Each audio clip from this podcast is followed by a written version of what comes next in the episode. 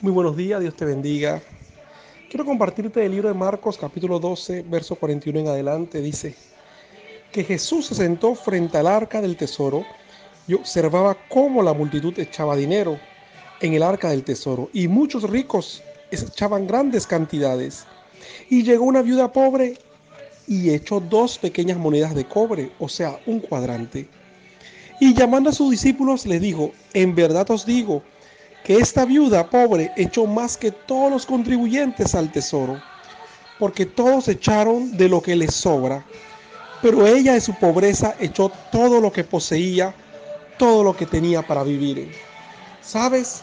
Me llama la atención, siempre hemos usado este pasaje para hablar de ofrenda, para hablar del corazón de la viuda que dio todo, pero me pongo a pensar que muchas veces he pasado por alto cómo comienza esa historia dice que Jesús se sentó frente al arca del tesoro. Pero no solo se sentó, sino que se sentó a observar cómo la multitud ofrendaba.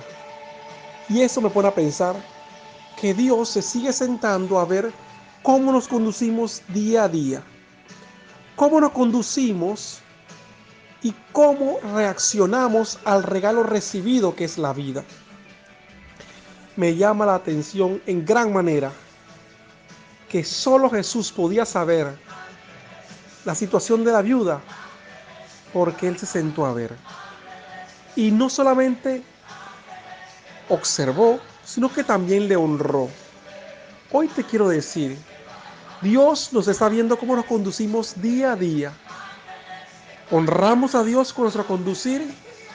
¿O simplemente como aquellos hombres adinerados Nada, nada más le damos a Dios lo que nos sobra, el tiempo que nos sobra, las fuerzas que nos sobran, los pensamientos que nos sobran.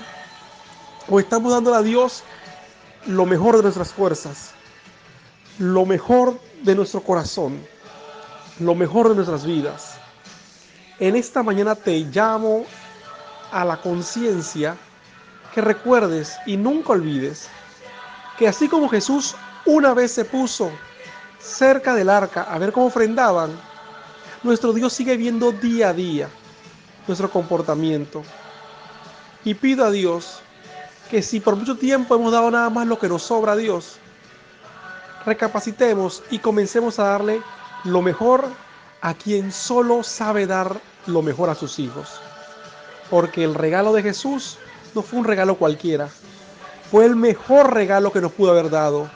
Así que en este día, medita qué ajustes hacer, pero que comiences a darle a Dios lo mejor. Y eso no se refiere necesariamente a dinero, se refiere a que tu vida sea evidente que tú a Dios le das una ofrenda, una adoración digna de aquel que se le está dando. Y Él se merece lo mejor. Así que te animo en este día. Qué bueno que has comenzado oyendo esta reflexión. Pero que no solo sea esta reflexión, sino que en el día trates de sacar tiempo para darle lo mejor a Dios. Que nuestra mejor ofrenda sea nuestro estilo de vida, nuestro comportamiento diario, en el cual con hechos gritamos a los cuatro vientos qué tan importante Dios es para nosotros.